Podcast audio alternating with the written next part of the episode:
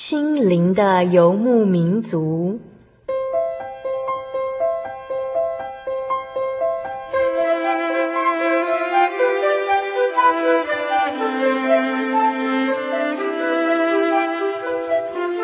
在这个谁都不管谁的后现代社会里，每个人的心灵都是游牧民族。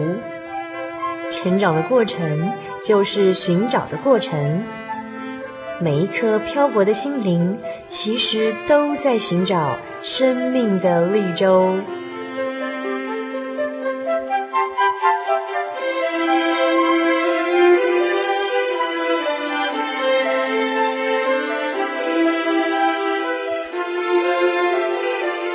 本节目由真耶稣教会台湾总会制作，欢迎收听。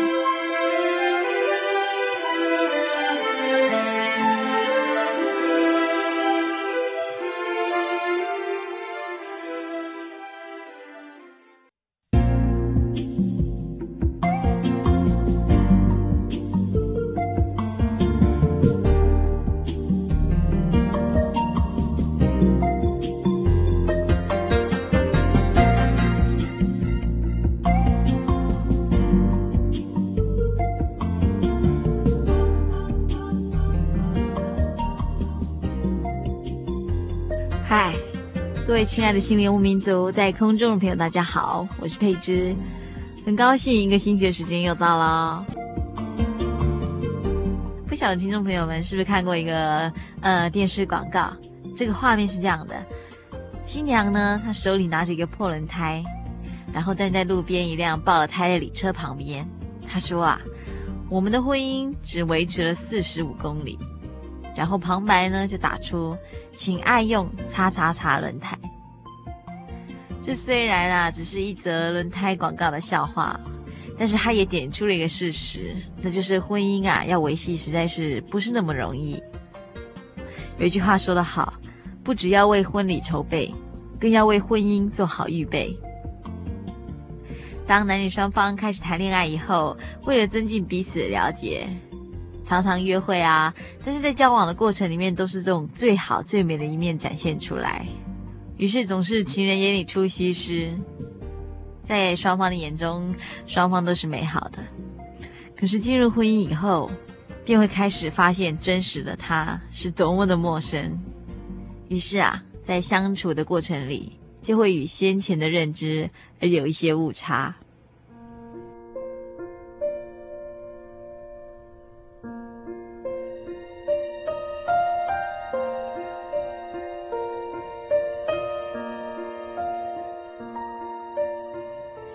根据统计，婚姻的里程里面最容易出现问题或危机有四个阶段。第一个阶段就是新婚，再来是生子，接下来是儿女进入青春期，以及儿女离家后的空巢期。在这四个阶段里呀，嗯，可以说离婚率最高。所以，如何做好预备以进入婚姻关系，是一个值得我们每一个人来研究的课题哦。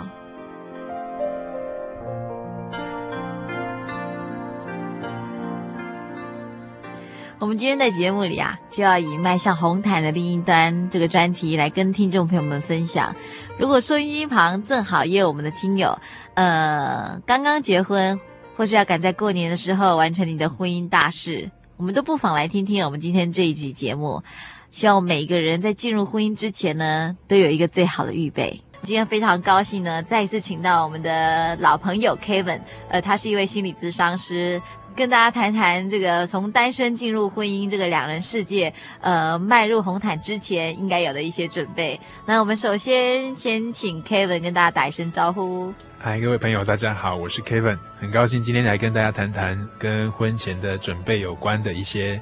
啊，心理调试上面的一些主题是耳机的听众朋友们应该对 Kevin 有很有印象。在一个月前，Kevin 也来到节目中跟大家谈一谈现代人的忧郁倾向。那今天 Kevin 来到节目中呢，要跟大家谈的是我们要迈入红毯之前呢，婚前会遇到的一些小小的问题。那我们是不是先请 Kevin 跟大家谈一谈，在迈入红毯之前的呃一些个人的一些心理上或生理上的一些准备？我在想，我们在听众朋友当中，假如啊、不论是结婚了，或是还没有结婚，是，或是还在恋爱当中，或者是对于恋爱感觉到很憧憬的朋友，嗯哼，那很多时候你会观察到，我们周遭不论是兄姐啦、嗯、长辈啦，或是说我们的一些朋友，是。在筹备婚礼的时候，有时候非常的繁忙，嗯哼，包括。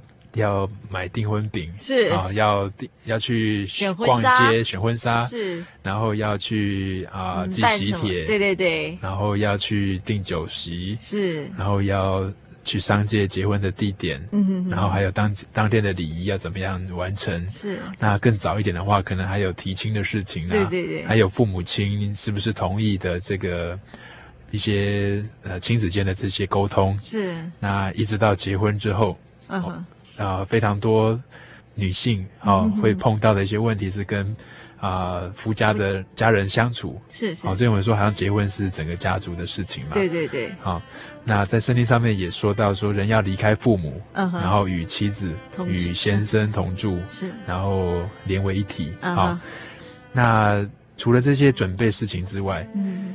啊、呃，另一方面也是心理上的一个调试，是哦，因为自己以前单身的时候觉得自由自在的，嗯、没有什么太大的拘束，嗯，在在结婚之后，好像多出了一个人是在你旁边，嗯，并且还不止一个人，对，好像还一堆人，啊、呃，呃，一堆人围绕在旁边，有时候。给你一些关爱的眼神，或者关爱的动作，对，或者是还有一些呃期待，对，本来完全不认识的人，一下都变成姻亲了。啊，对对对对，然后走到这边，这里是舅公，那里是 是舅妈、婶婆，哈、哦，一大堆的。好，那所以。在婚前的这些调试跟准备就非常的重要。嗯、是是，刚刚呃，Kevin 就跟大家提到，就是说我们要办一场婚礼之前的琐碎的准备工作，其实已经够折腾了。但是其实更重要是，呃，进入婚姻以后，呃，两个人建立一个家庭，或甚至是两个家庭之间的一些互动，其实更是需要需要去经营的。刚刚 Kevin 在说的，呃，这所有应该要做的准备，我就在想说，其实像这一切的准备哦，呃，有一个非常重要的前提，就是说必须好像必须要是一个成熟的人，才有办法去面临这些一个一个接着来的挑战。啊、哦，对，因为那个步调有时候是非常的快的。对对对。啊，像我们有时候观察到一些来谈的一些朋友，是啊，来谈到他心理上的一些困扰，嗯哼，特别是在婚姻当中碰到了一些困难的时候，是啊，会观察到其实。有些困难其实很从很早的时候就开始，譬如说，在他们两个在谈恋爱的时候的相处的模式上面就可以看得见。那一直到结婚的过程，有时候啊、呃，家人的一些摩擦啦，啊，譬如说，他觉得说订婚饼要吃多少，是，然后然后啊、呃，男方可能觉得不需要那么多，是。那有时候可能觉得。呃，婚礼的话应该要多么隆重，是，然后要多么的排场的大，uh-huh. 但是可能女方觉得不太需要，是是是，那或是说先生跟太太的意见又不太一样，是是是，但是这样的啊、呃，我们去观察他们当中的意见的冲突，啊哈，从谈恋爱的时候就可以有时候观察得到，在沟通上，嗯，可能双方面本来就有一就有一些啊、呃、沟通的模式存在，是，那这个部分有时候就去看到。其实我们每个人都有自己不足的部分。嗯哼。那像刚才佩芝提到说，这个成熟其实蛮重要的。嗯哼哼哼。嗯嗯哼。刚刚 Kevin 提到，就说吃饼啊、选婚纱或者是订酒席啊，还有一个很重要的部分，好像是聘礼的问题。哎，对，聘礼的问题，那个就是更像现在的社会来讲的话，嗯、好像这个东西变成大家会觉得需要从简。是。可是从简的时候又觉得好像。有时候说不出口了，对对对，对，对，然后就就会就会彼此有一些猜测啦，哈，可能是怎么样的。那在当中没有办法很明确的沟通的时候，有时候，呃，会让双方面，特别是准新郎或准新娘，哈、嗯，除了在心理的调试上面压力很重之外，嗯、然后还要去。背上这一些好像没办法很明确的一些沟通，是，所以除了呃从原本两个人之间的沟通，好像扩展到两个家庭之间的互动，对对，对，到底是要怎么样经营才能够小心维持两家的和气？对对，所以这也是让我们知道说，所以在婚前的这个准备啊、uh-huh. 哦，不光是这些啊、呃、看得到的看得到这些事情，uh-huh. 是，更是那些心理上的一些事情。当然这些是有时候会相关的，啊，比如说。可能我们在处理这些事情的时候，嗯，假如说没有办法把它办得非常好，是。啊，有时候会影响到岳父岳母或者是说公公婆婆，是。啊，对双方的一个看法，对对对，然后双方的亲戚朋友的一些意见等等的，是。那在这个过程当中，就像刚才讲到，要怎么样很成熟的去面对，嗯哼哼，哦，那这都是我们在婚前可能需要去准备，嗯、然后去装备自己的。嗯嗯，这样听来，这个课题实在是不是一个容易的课题啊，非常的复杂。对，因为其实不少人在处理这样的事情的时候，处理到最后就是这门亲事就就没办法谈下去了。哎，对对对，嗯哼哼，对。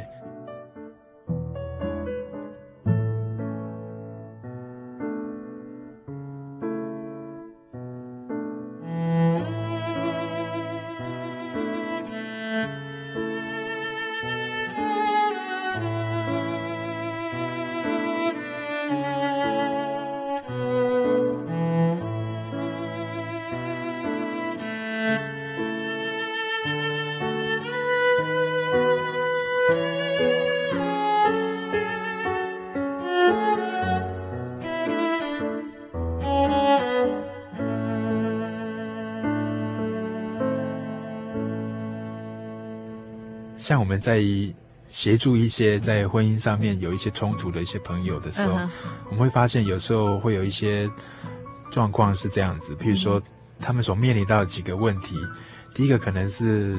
长期以来，他对自己的了解可能不是那么足够。是啊，譬如说在谈恋爱的时候，我们就可以看见，嗯，可能太太蛮依赖先生的。是哦，他觉得他的啊食衣住行啊、娱乐啊，有时候都呃 下了班或是下课之后，所有的百分之百的时间的投入，哦，都是在两人的世界里面。是。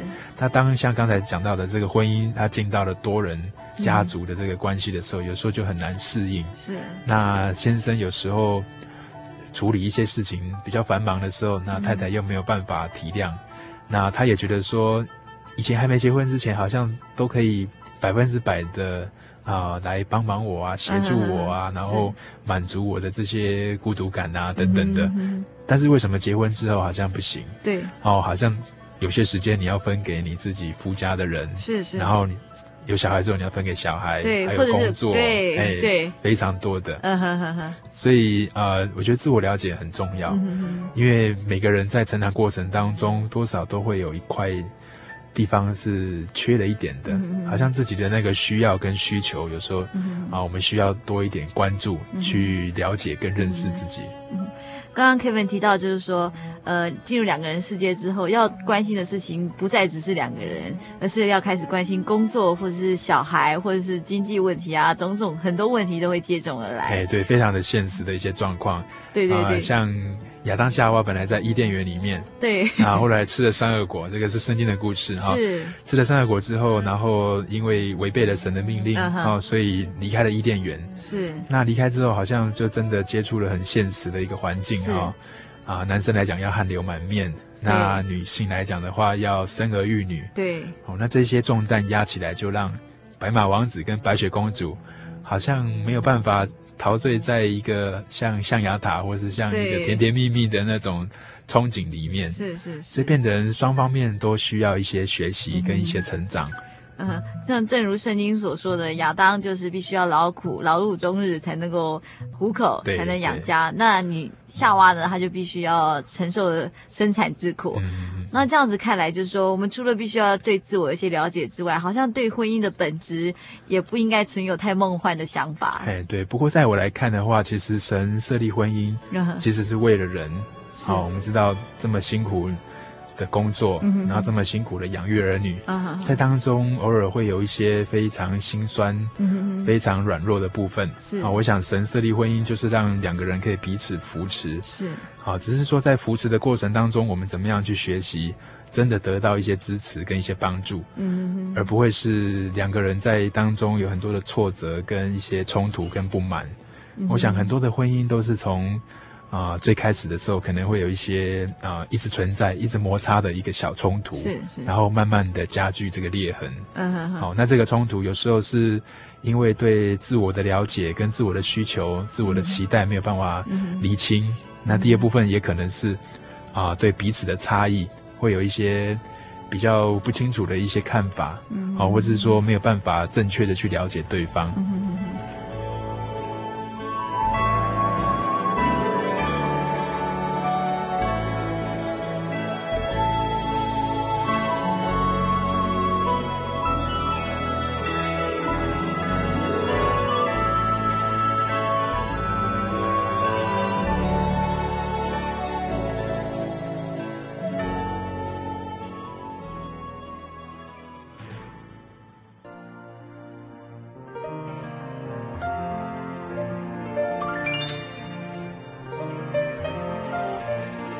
呃，Kevin 提到这个对于彼此的了解、彼此的差异的一些不同的看法。那像这样子这个部分呢，到底是应该是要怎么样去发现它？哦，这个可能也是我们教育的关系。我们好像很少在，譬如说我们从幼稚园到长大好了，嗯、好像没有一堂课在告诉你啊，呃、男生跟女生的不同吗？对，有什么不同？好像没有很具体的告诉我们。我们好像呃，像更早期的时候，我们还会有。男女分班，男男女分校，我们甚至在环境当中也学不到说怎么样去尊重对方。对对对。像我举几个例子，像有时候啊、呃，先生跟太太去逛街，嗯哼，可能太太就会很高兴啊，这件衣服拿起来看一看，然后 那个化妆品也拿起来看一看，然后小东西也拿起来看一看，所以呢，所有东西都拿起来看一看，先生就觉得说。你又看，你又不买，你干嘛一直看？对对对，然后觉得很烦，很无聊，因为从下午两点一直逛到五点，uh. 然后男生逛得快昏倒了，啊，然后但是女生非常高兴，对对，你觉得觉得这个老公或是男朋友很无趣，uh. 很无聊，怎么会这么有趣的 东西，他怎么会觉得很无聊嘞？啊，那男生可能他的买买东西方法是不太一样，对，他看准了他要买什么，uh -huh. 他就骑着摩托车就出门了，uh -huh. 然后去到那一家店。去架子上把它拿下来就去付钱了，是，所以十分钟他就回家了。对对对，好，所以女生有时候在情感上面，在做事情的方面上面比较情感上的取向。好，女生有时候在做事情跟处理事情，还有她的生活态度上面比较情感取向，然后她也比较。会希望多彩多姿的一些变化，嗯哼。但是男生来讲，他有时候是问题解决取向，是哦。那这是男女最大的一个差异。嗯。那有时候在沟通上面，你也会发现同样的状况，譬如说，啊、嗯呃，下班回来，譬如说先生跟太太，他大家都是上班的，是。下班回来，太太很高兴，说我今天在公司里面发生了什么事啊？嗯、谁跟我说了什么啊？谁带了一件衣服来给我看啊？嗯、然后谁？要他的女儿啊、呃，怎么样了啊？哈、哦，先生就说：“你跟我讲这干嘛？” 因为他听不出问题在哪里，是他不知道他自己要解决什么，好、哦，所以他就变成两性之间有一个很大的一个差异。嗯，那这个差异其实就需要彼此去做一个协调，是那要去认知到说，可能本来有一些差异。嗯。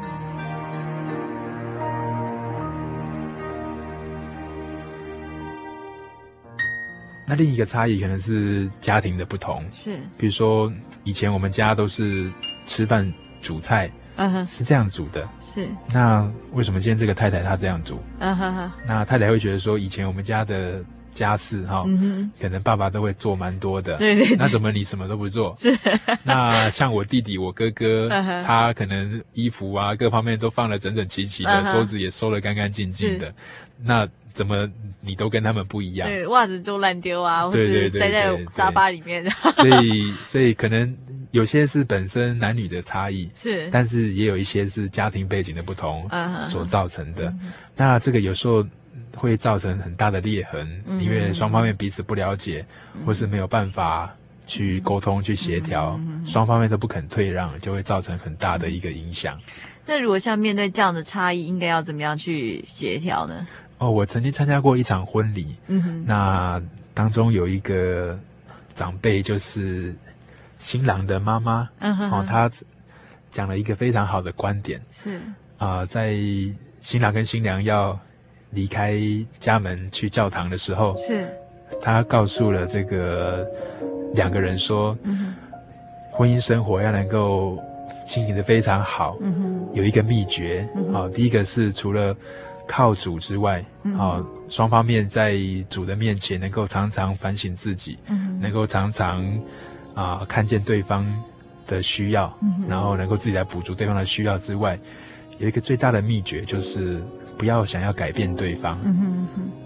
我们常常看到婚姻当中，有的人他希望改变他的太太，改变他的先生，改变他女朋友，改变他男朋友，嗯，希望把他变成一个他心目中期待的一个人。啊、呃，但是有时候那个过程非常辛苦，因为你变成我们讲的比较直接，好像驯兽师，你要改变它。对对对。但是有时候改变自己却是容易的。嗯。但是这个容易其实说起来真的不容易，嗯、因为通常要你改变的都是你的习惯。嗯哼。比如说你自己本身这个以前生活的习惯，单身的时候你可能东西乱丢啊，哦，像刚才提到的，嗯、然后。袜子啊，东西什么，全部一团乱。是，但是你现在你要做改变，uh. 而不是要求别人来做改变。嗯、uh. 男生通常会觉得说，我这么乱没有关系啊，uh. 这样很干净啊，这样很整齐啊。那太太也一样，做一些调整哦。Uh. 可能本身觉得蛮在意一些整洁干净的，uh. 那现在两个人都各退一步，嗯、uh，huh. 两个人都觉得说。啊、呃，不要想尽办法去改变对方，嗯、而是调整自己。嗯、那这个东西在彼此的差异上面会比较有一些润滑，会慢慢的有一些改善。嗯、哼但是这个这个对刚进入婚姻的人来讲，其实有时候是非常难调试的。嗯哼所以啊，呃，每个人在进入婚姻之前哦，对于自我的了解跟了解彼此的差异，其实都是非常重要的。特别是对于了解彼此的差异这一点来说，其实很多生活上的摩擦可以说是误会。好比说，我有一些朋友，他们也许全家的兄弟姐妹都是女生，或者是整个家庭的兄弟姐妹都是男生。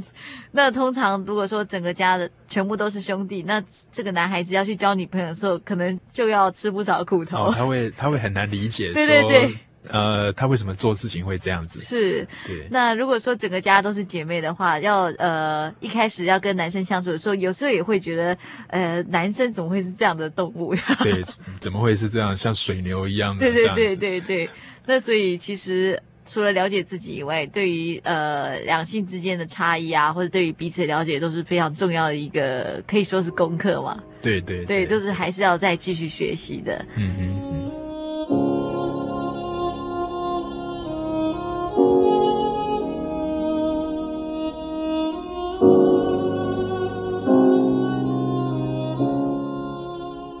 那接下来我们就来谈谈刚刚呃听 Kevin 这么一讲啊，我是觉得其实我们小时候都会看童话故事，都会说从此以后王子跟公主过得幸福快乐的日子。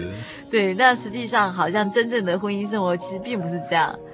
好像对，我觉得像最好笑的还有还有一次我们听到一个老师跟小朋友讲这个故事，uh. 最后结尾就是。过了幸福快乐的日子，嗯，然后小朋友就说，然后嘞，然后嘞，老师就说，就过得幸福快乐的日子啊，然后小朋友还是继续说，然后嘞，然后嘞，嗯哼，那个然后其实才是最现实，才是开始，对对对，嗯哈哈，我在想说，其实好像婚姻这件事情，好像是如人饮水，冷暖自知，自知。好像就是说，要真正进入婚姻的人才会知道各中滋味。但是其实有一些准备，是不是可以在婚前的时候就多做一些了解的？嗯哼，像刚才所提到那个观点，就是说不要期待对方改变，是好，不要一直想要把对方换了一个样子。嗯，这样的观点，我觉得就是一个蛮好的一个调试。嗯，像我们通常都会对爱情、对婚姻有很多的憧憬，是哦，会觉得说它应该多么美好啊，嗯、多么棒啊，感觉多么。Feel good 啊，啊，多么的呃百分之百一百二十分的好。是，但是假如说我们的期待啊、呃、能够放得更长远一点，嗯、其实人的一生都有很多的软弱跟脆弱的时候，嗯啊我们需要有一个人来支持我们，嗯、需要有一个人来跟我们分享一些生命的一些。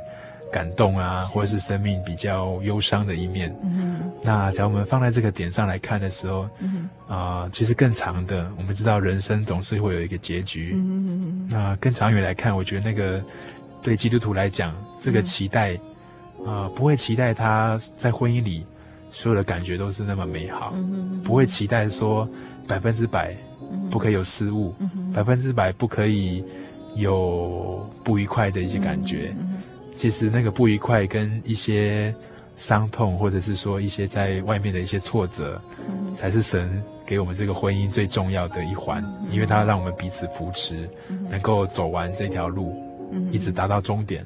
那在还没到终点之前，我们离开父母之后，那跟我们的另一半、太太或是先生，能够相互扶持的走这一段路。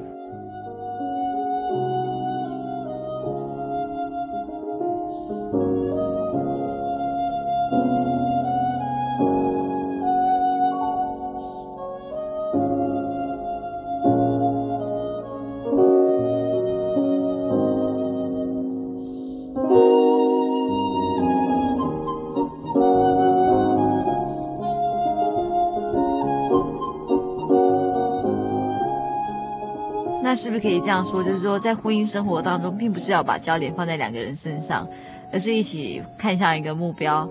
两个人如果说是有同样的目标的话，这样生活上的摩擦也许就可以减少一些。哦，对，那个，假如你可以说他是把注意力放在更远的地方，嗯比如说我们都相信或是认为说我们在一起是。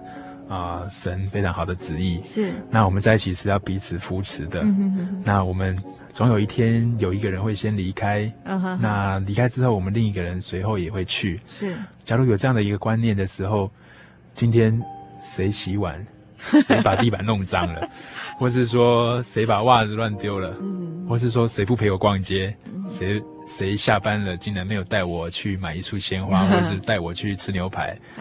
呃，那些小事情好像就不是那么重要了。是，反而假如有那些小事的时候，你会觉得，因为你的憧憬跟期待不是那么梦幻的，嗯、一定要在百分之一百二十那个地方，嗯，而是你的期待可能在八十，嗯，但是你会发现，天天你的生活、你的婚姻都在一百，嗯哼。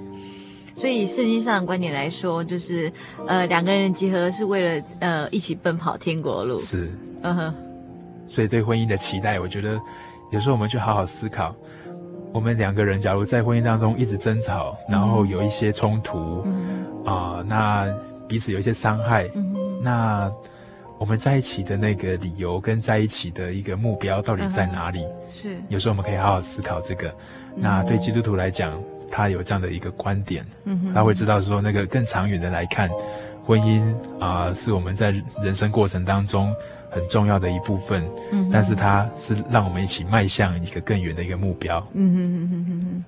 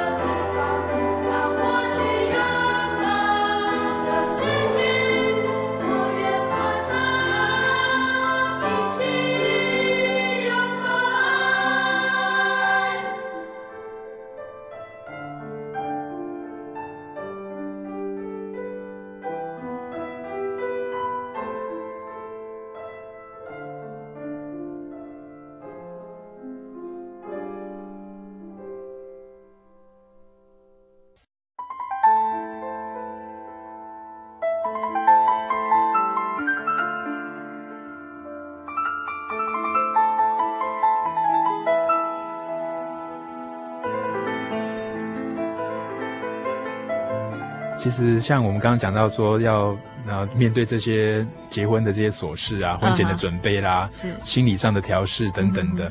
这些都蛮需要一个成熟，对不对？对。好，那在成熟当中，其实比较凸显的，其实会是我们每个人的不足。嗯哼嗯哼。就像就像一个圆哈，嗯哼。好像当中缺了一小块。嗯哼。你在滚动的时候就咯咯咯咯咯咯，会就不太顺。嗯 哼。那现在你要卡上另外一个又有一点小缺陷的圆。对。两个卡在一起，有时候就滚不动。是。走不动了。嗯哼哼。但是，假如我们两个人能够在过程当中慢慢磨磨磨磨磨的越来越圆，嗯，那变成像一个汽车的两个前轮，是。两个人可以很顺畅的原因，其实是因为两个人都越来越圆了。嗯哼哼。那虽然刚开始走起来会颠簸，是，但是我们知道，像刚才提到这个方向，嗯哼哼，那两个圆能够一起一起滚动，嗯哼哼，朝一个方向迈进，那这过程当中被磨的时候，那个感受有时候是蛮深的。嗯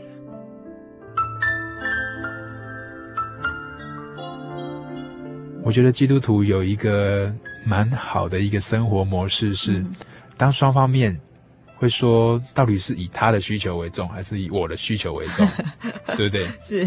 那我们当然都觉得说最好是以我自己为重。嗯哼。好，其实我们每个人都想要当第一名，嗯，都想要当对方，都希望中的第一名。对对，都想要希望对方能够最看重我，是更更胜于看重他自己。嗯哼。但是我们忽略掉自己没有。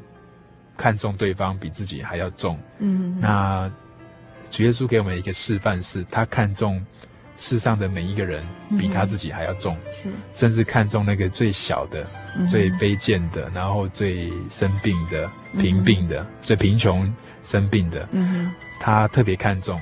我觉得那是一个很好的一个学习跟示范。那所以在婚姻当中，啊、呃，基督徒的婚姻他会觉得以基督的心为心，嗯哼。有时候两个人在争吵当中的时候，会退一步去想，是啊、呃，主耶稣怎么看我们的争执？嗯，主耶稣怎么看我现在跟太太相处的方式？嗯，主耶稣怎么看我处理每天生活的价值？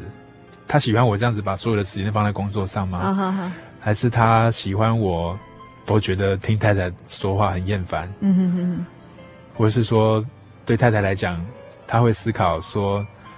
神希望我怎么样来带领这个家，是带领这个孩子。嗯哼，我觉得那跟刚才讲的那个目标更加的长远，嗯，就很有相关了。是，因为我们看重的是那个最远处的一个目标，跟我们整个家庭的一个价值。也因为这个价值，我们就把日常生活的一些作息跟时间有做了一些新的安排。是，好，所以结婚之后的调试，我们只要看得更远，那个平衡可能就在于啊、呃，我们怎么样去。共同找到一个我们这个家庭，我们这个婚姻夫妻相处之间最远，然后最踏实的一个价值在什么地方？嗯哼哼。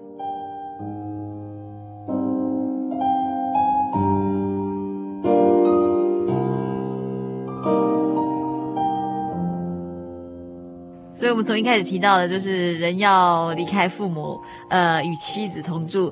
呃，光是这一句话要所要做的准备就非常多，呃，因为我们即将要面临的就是，除了对于自己的装备之外，还有包括对于彼此的差异的了解，以及对于整个婚姻的本质的了解，其实要准备的事情还非常多。我们今天非常高兴，Kevin 再次来到节目中跟大家谈谈这个婚前预备的这个课题。那我们还要再请到 Kevin 来到节目中，再进一步跟大家谈谈这个呃，在婚姻中的两性的沟通，以及对于冲突的化解。那我们今天非常谢谢 Kevin。呃，在今天结束之前，Kevin 还有没有什么话想要对空中的朋友们说？在谈的这些婚前的这些准备的这些，不论是心情的调试，是好，或者是说婚礼的筹备，嗯好好。Kevin 也预祝大家，uh-huh. 不论是即将结婚，是，或是即将参加婚礼，是，或是已经结婚，uh-huh. 然后在婚姻当中，像我们刚才说的进入磨合期的这些呃伙伴们啊，uh-huh. 希望祝大家都能够在婚姻当中能够步步为营，是，能够走得很顺畅，uh-huh. 也能够在当中找到非常重要的价值，找到最好的一个平衡点。是，那我们今天非常谢谢 Kevin。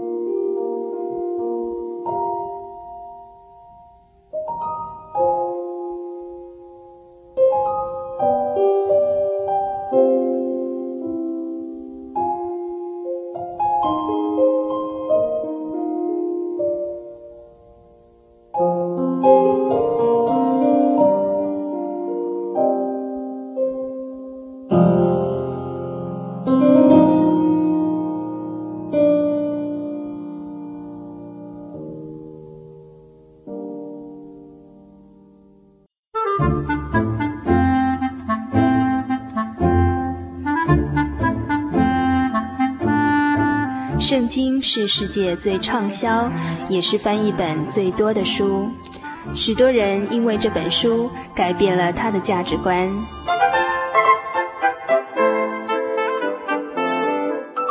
请和我们一起进入圣经的迷人世界，欢迎收听《圣经小百科》。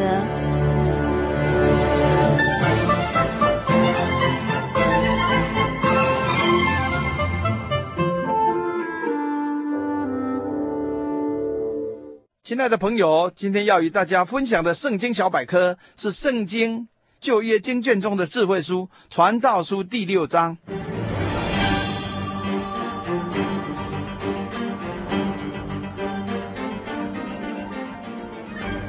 《传道书》是圣经中的智慧书，所罗门王晚年的杰作。在本卷圣经的序言里，就开宗明义地记载。传道者说：“虚空的虚空，虚空的虚空，凡事都是虚空。”以五个虚空来表明人生百态的终局，也启发我们在虚空的人生中如何来寻求不虚空的生活。传道书第六章里，饱经人生岁月、纵观人类生态的智慧王所罗门，又与我们谈论人生的虚空，让我们了解富有的人不一定有福消受他的资财。多子多寿不一定是福气，知足常乐才是福气。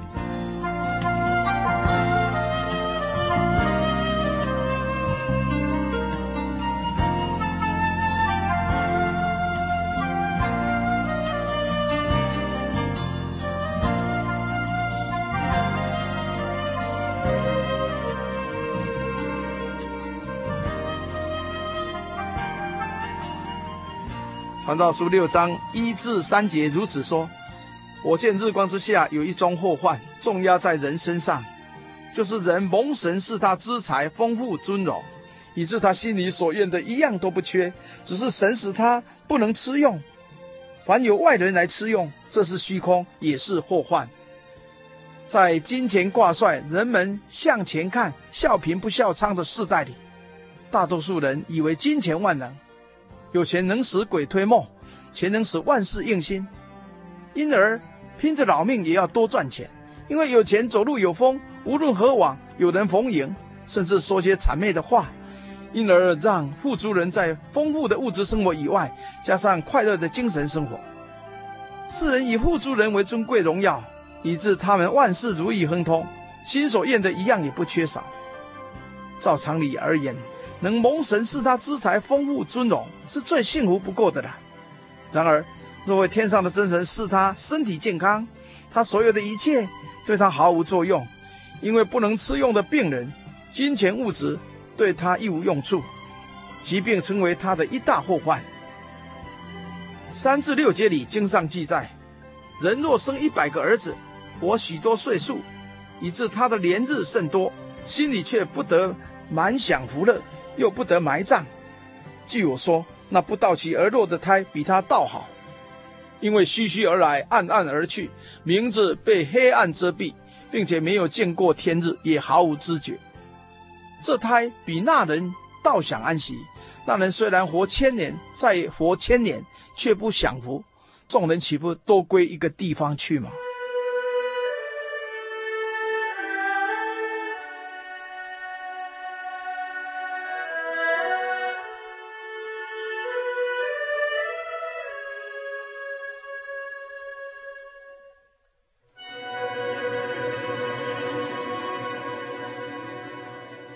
中国人自古追求福禄寿，能有众多子孙，享尽天伦之乐，是人生一大福气。然而，若仅有一个子女懂得孝敬父母，胜过十个不孝的子女。名义上多子多福，事实上不得享福。对长辈不但无益，反而增加辛劳和愁烦。劳心劳力之后，若连尸骨都不得子孙埋葬，这一生为谁辛苦为谁忙啊？做人太没价值。所以所罗门王说：“那不到期而落的胎，不出生的人，比这活到一大把年纪却不能满享福乐的人更幸福，因他的生命虚虚而来，黯淡而去，连个名字都没有，既没有见过天日，也感受不到世界的人情冷暖，这未出生的人比辛苦一辈子的老人家更能享受安息。中国人拜寿时，晚辈常以寿比南山，福如东海来祝贺那位年老的寿星，所盼望的是自己所敬重的老人家能多活几年，多多享受子女孝敬的天伦福乐。大多数人期盼长寿。圣经上记载一位最老的人，他叫马土撒拉。创世纪五章二十七节这样说：马土撒拉共活了九百六十九岁就死了。可见啊，无论如何长寿，总有一天要离开世间，结束肉体的生命的。因为始祖亚当夫妇犯罪以后，罪就入了世界，于是死就临到众人。因为众人都犯了罪，而罪的工价就是死。因此，慈爱的真神为人类安排了救恩，差遣救主耶稣降生为人，以无罪的生命为有罪的人类代死在十字架上。叫相信耶稣是真神是救主的人，按照主耶稣救赎的方法，接受奉主耶稣圣名的敬礼，在自然流动的活水里，借耶稣基督在十字架上代死流血的恩典，依靠主的宝血，洗净我们生命里的罪孽，使罪得赦免，借受洗归主，成为神的儿子，得以永永远远活在基督的生命里。虽有肉体第一次的死。但不灭的灵魂得主耶稣的救赎，将来能进入永生的天国，与耶稣基督同享天国灵界永远的荣耀。老子他曾经这样说：“死而不亡者寿。人虽有肉体的死，但若灵魂不死在地狱，受永远的刑罚，而是蒙天父真神的拯救，因耶稣基督的救恩而能永活天国，那才是真正的长寿。”以及长生不老。是故多子多寿不一定是福气。活在世上蒙神拯救，离开世界得享永福，那才是不虚空的人生。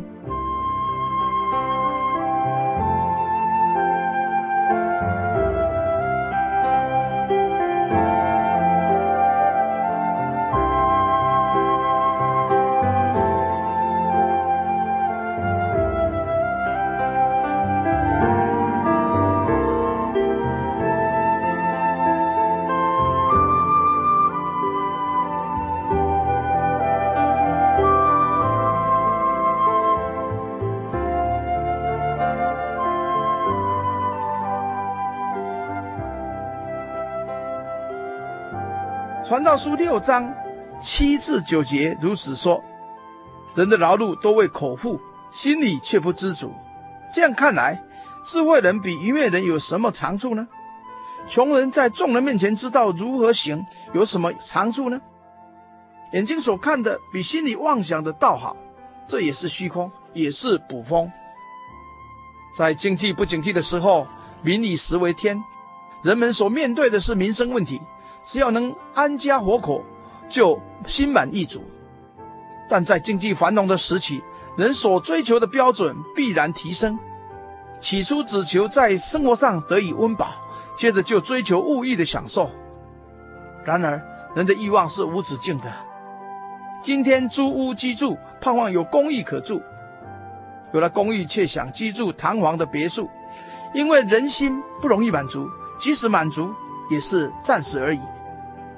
如此看来，智慧人比愚昧人欲望更多，愚昧人比智慧人更容易知足而快乐，而穷人晓得在众人面前讨人喜欢，以获得自己所想望的，到头来还不是无法知足快乐吗？既然如此，虽不能照自己的欲望占为己有，但能够让眼睛享有看到的一切，总比心里空思妄想好得多。若论及欲望的追求，心不知足。也是虚空，犹如捕风。十至十二节里，所罗门如此感受。他说：“先前所有的早已起了名，并知道何为人，他也不能与比自己力大的相争。加增虚浮的事既多，这与人有什么益处呢？人一生虚度的日子，就如影儿经过，谁知道什么与他有益呢？”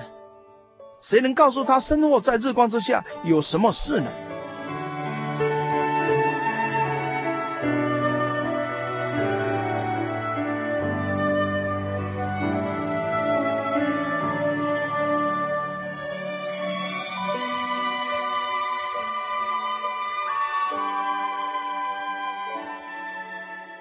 人一生当中，过去所有的一切既成事实，不能有所改变，早已命定的，令人无可奈何。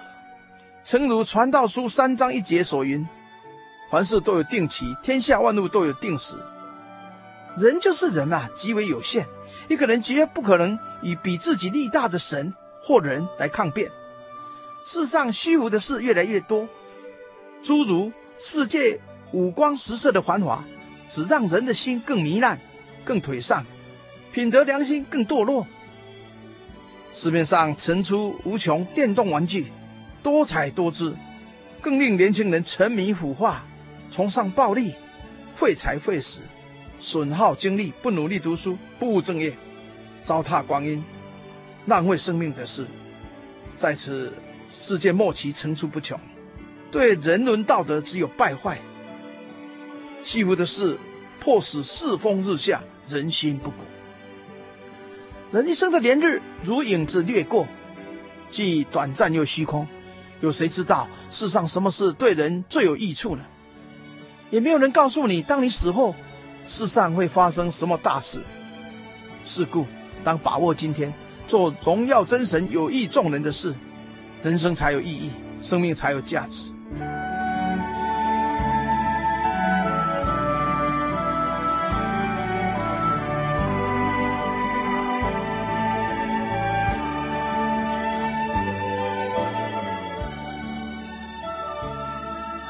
现在，让我们向天上的真神低头祷告，奉主耶稣圣名祷告。创造天地万物的真神，你是生命的主宰，人类的救主。我们感谢赞美您的恩惠，您爱我们，为我们安排救恩，差遣耶稣基督降世，为我们众人的罪，被钉死在十字架上。因他的牺牲，叫我们免死；因他的受刑，叫我们免受刑罚。主，你的大爱深深印在我们心上，愿这伟大的救恩能感动蒙恩的基督徒，向我们的同胞来宣扬，引领更多人来享受您的救恩。主啊，我们活在万紫千红的花花世界里，我们常迷失人生的方向。求您指教我们，晓得数算自己的日子，使我们从你得到智慧的心。愿你的平安、恩惠、救恩。与我们众人同在，直到永远。哈利路亚，阿门。